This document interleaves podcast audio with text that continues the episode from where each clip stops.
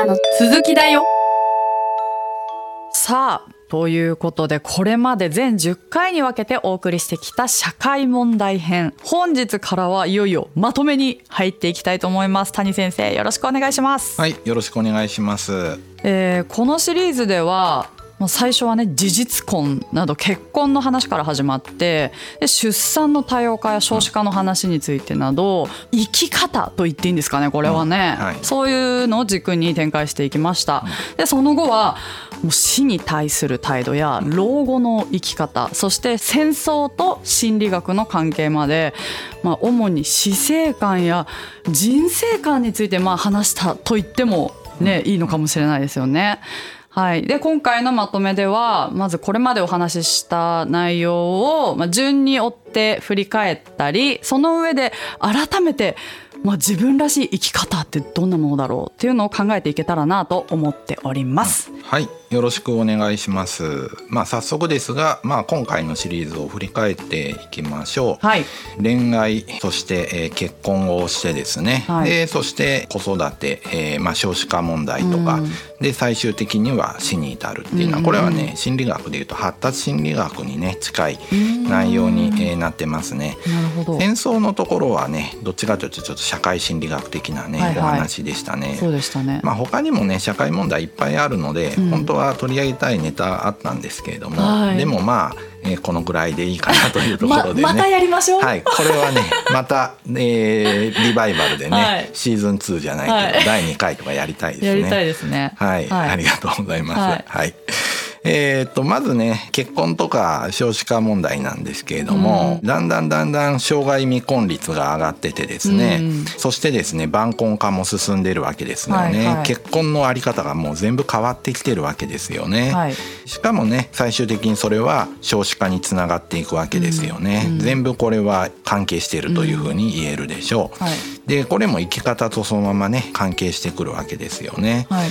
どうしてもですね今の社会ではですね、えー女性が活躍する社会になってますので、えー勉強したり自己投資をする時間みたいなものがすごく以前と比べて増えてますので、はい。そうするとどんどんどんどん結婚とか子育ては後回し後回しに、ね、なっちゃうし、はい。えー我々が持っているエネルギーとか、えー投資できる時間っていうのは限りがあるので。そうですね。はい、そうするともうねこの少子化っていうのはね、えー先進国ではどこでも起こっていく現象なんですよっていうことでした、えーどっちかというと少子化問題はね急激に進んでて対応が遅れてるのが問題で少子化自体はこれは仕方ない、えー現象なんだろうなと思ってます。うん。他の先進国でも進んでいるわけですよね、でお金がないから少子化になるわけじゃないよと、豊かになるほど少子化は進むんですよっていうね。そうでしたよね。話は、えーしてきましたよね。そこが最初なんか私はね、お金金銭面的にうん。子供をね育てるのが、うん。ね作るのがどうなんだろうってうん。思ってるそのわ若者とかが多くなってんじゃないかなって思ったんですけど、うんそれはちょっとい意外というかびっくりでした。そうです、本当にね、はい。少子化自体についてはねそうなんですよね、ただまあ地球レベルで見たらね先進国で子供が減ってるんですけれども、はい。ままだまだ発展途上国では増えてますから人口が、うん。最終的にやっぱり100億ぐらいまでね人は行くわけなんですけれども、人間が多すぎるっていうのは、やはりこれ環境上は好ましいことじゃないわけですから。ですよね。ね、全体で考えたらね、えーどんどんどんどん先進国では減ってって、うんで発展途上国も発展したら減り始めるのでえーもう中国もね今人口減少時代に入ってくるっていうふうに言われてますし、はいまあ、そのうち多分インドとかアフリカとかもね頭打ちが来るように、えーなってえーいきますので、うんまあ、えーその方が地球のためにはなるのかなとはね地球環境が、はい思いますね。そう思っちゃいますね。うん確かに。やっぱりね人間がね SDGs の観点で言うとねたくさんいればいるほどね、うん。環境汚染しますしエネルギーとかも使いますしね。ね。コロナの時はやっぱりみんなが経済活動をストップしたおかげですごい空気がきれいになったみたいなものもあると。人間は悪いことをしとるなとね。いやー本当にね、はい。思っちゃう時ありますね、はい、やっぱそういうふうに、はい、はい、そう考えるとね少子化はダメだダメだとかね、うん、えー、思わずにこれはもう当然の成り行きだというふうに思ってですね、うん、急激な少子化をねいかにね減らしていくのかっていうことを施策としては行っていくしかないのかなとあの思いますね。うん、そこに対する対策がってことですね。そういうことですね。うん、うんはい。ただまあやっぱり今の女性の生き方は昔とは違いますのでそれに合った社会をえ作ることでまあ急激な少子化ある程度は止められると思うんですよね。従来型のねおっさん中心のね社会みたいなんじゃなくて もっと女性向けのね会社のね、ね、はいルールが、まあ、意識的になんかちょっとね、うん、そういう流れになりつつあるけど、まだまだ全然って感じですねなんか、うん、そういう感じが、えー、しますね、はい、本当にね。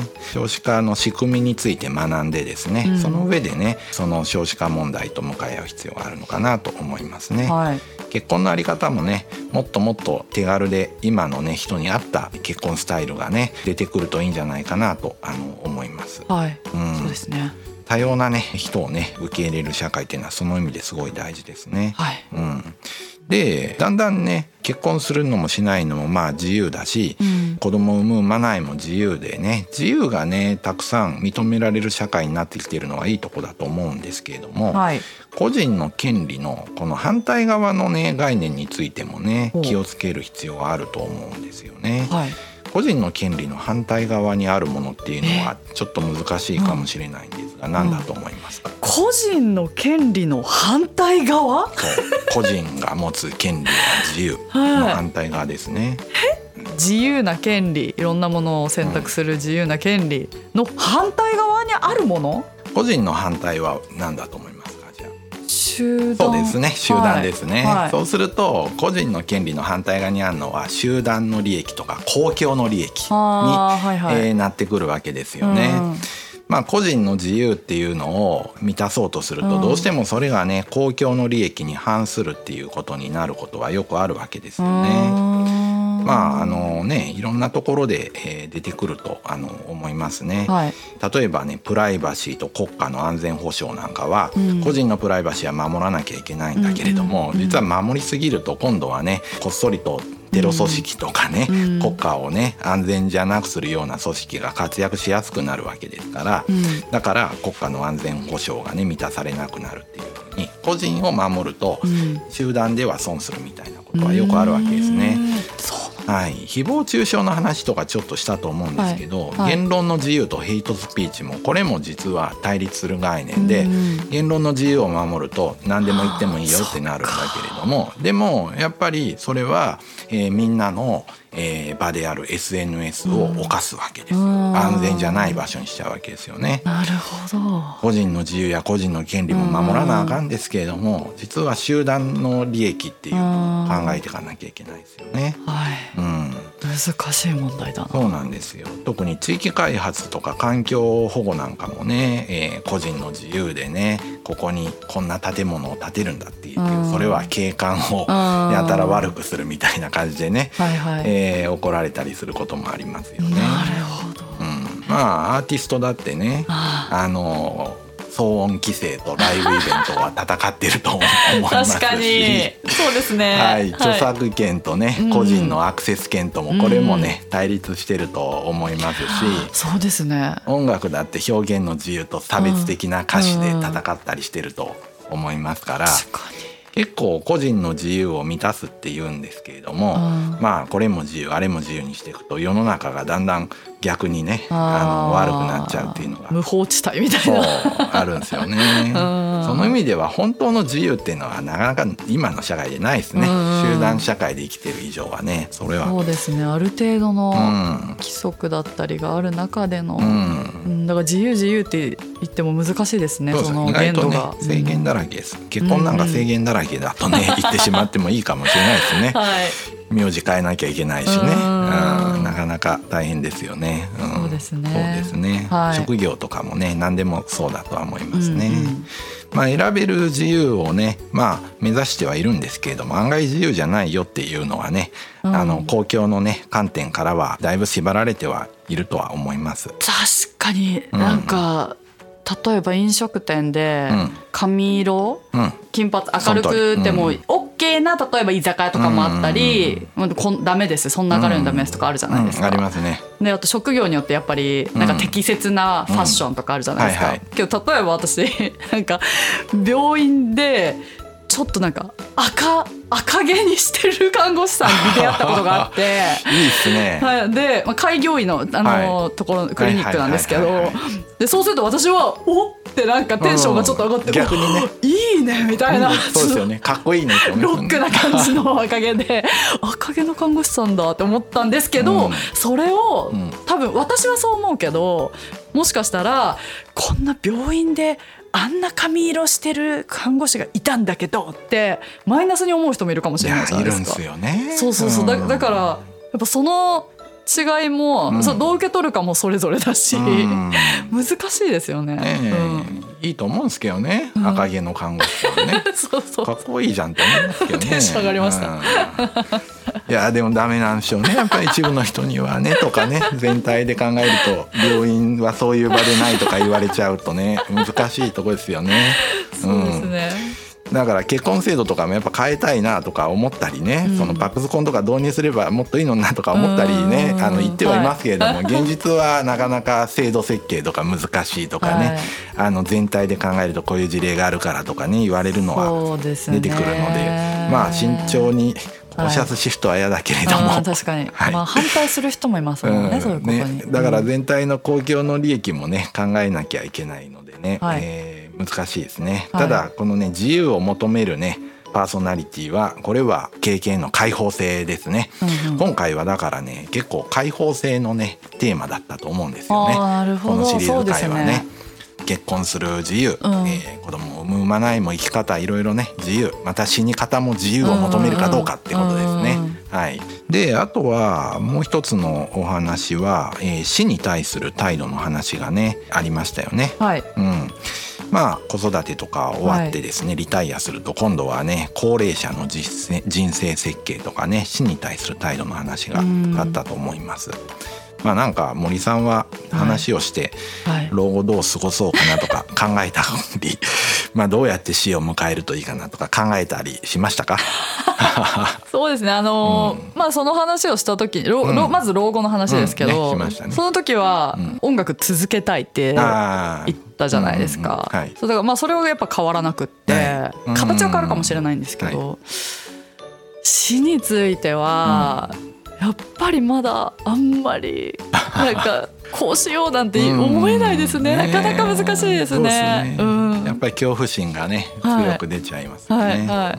うん、でももうちょっと年取ったらそれももしかしたら和らいでいくのかもしれないですすそうでよよね。ね。本当にまあどういうふうに迎えるかって現実問題考えなきゃいけないかもしれませんし。そうですよね。うん、家族とかもね、はい。話さなきゃいけない。話した方がいいって言いますしね。うん。ん。そうですよね、話し合っといた方がいいっていうふうにはね、言いますよね。はいはいえーそのね、まあ、高齢者のね話とか死に対してどういうふうに態度を取るのかっていうね話も心理学的にねいろいろ研究されてるんですけれども、はい。高齢者になってもねものすごく心理的には若々しく、えーいてですね、えーしかも100歳まで生きるような人とかもねいてそういう研究なんかもねされてますし、うん。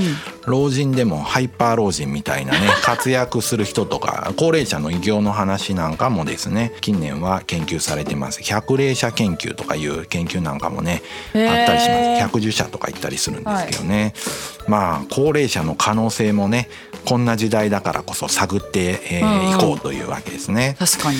歴史的にね有名な人でもねものすごい高齢期になって偉業を残した人とかもいるんですよね。ミケランジェロのね代表作ともいえるサンピエトロ大聖堂のね、はえー改築なんかこれ70歳過ぎてから始めててやばい。88歳で亡くなるまでやってたとかね言っててもうちょっとさすがに若い時やってるだろうって思いきやもう全然老人になってからやってて、あんなもの作っててどういうね人なんだろうって思いますよね。そうですね、はい。70で始めたんだ。そう有名なあと画家のモネはね、はい。もうほとんど目が見えなくなってきた。視力が衰えていて86歳で亡くなるまで制作続けていてその時期に、えー有名な作品とかも作ってるっていうことがね言われてますね。そうでも現代社会でもなんか90歳でねエベレストを登った人とかね 信じらんない、はい、すごい高齢者なのに南極に行っただとかですね、えー、105歳でですね自転車のねうん。1時間の走行距離を争う、えー競技で自己ベストを出した人とかですね。うんたまにニュースでねすごい人が出てくるわけですよね。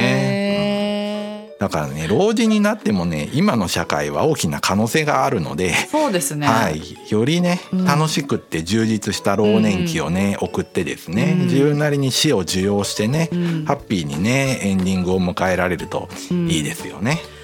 なんか何かをうん。ずっと続けるって大事なのかもしれないですねそう思うと、うん。その今出た話ってその芸術家とかだったらその続けてるわけじゃないですか、うん。であとその体力問題の話、うん。じゃあエベレスト登るとか、うん。それで多分そのトレーニングをずっと続けて、っていうその毎日の目標があって、それ何かを老人と言われる年齢になっても、続けてるとやっぱ元気でいれるような気がしますね。うん、そう思います。定年退職して一回なんかスパンってなんか終わっちゃって仕事がじゃあ。そこで何も目標とかがなんか見つけれないと、なんかちょっと弱っていっちゃう気がするというか。そうですよね。はい。うん。ただただ年を取っていっちゃうって感じがするんだけど、まあでもだからといってみんながねそんな頑張れってね、うん。別に強要することが正しいとも思わないですけど、うん、現実にいるわけですからね、うん。えーそれはやっぱりね目指せるといいなと思いますね。ですね、うん。頑張ろう。はい、でもそのためにはやっぱりね自分に合ったね老後の生活の計画とかうん。死に対する考えっていうものを考えていくのがよくって、うん。その時にやっぱり自分の性格っていうものとか自分の趣味思考っていうのは大いに参考になると思いますし、そのための心理学的な知識みたいなものを身につけておくとねいいとあの思いますので。はい。このね番組の内容もそういう、はい話にね役立てるといいなと思います。はい。はい。いやーなんか振り返ると確かにいろんな話があってうん。面白かったんですが、えー今回のねお話を聞いてまあさらにね詳しく知りたい人やなんかあーあの話ちょっとあったけど忘れちゃってるなみたいな人はね前のエピソードをねまた振り返って改めて聞いてみてくれてもいいかなと思います。じゃあ次回も引き続きまとめ編をお送りしたいと思います。どんなまとめ編になるんでしょうか？それではまたお会いしましょう。さようなさようなら。ビッグファイブ私って何者？心理学雑談では月額500円でサポーターを募集していますサポーターになっていただいた方には番組オリジナルステッカーをお送りして月1回の収録の一部を見学してもらいながら質問にも答えていこうと思います。詳しくはこのエピソードの概要欄からチェックしてください。あなたもこの番組の輪に入りませんか？たくさんのご参加お待ちしています。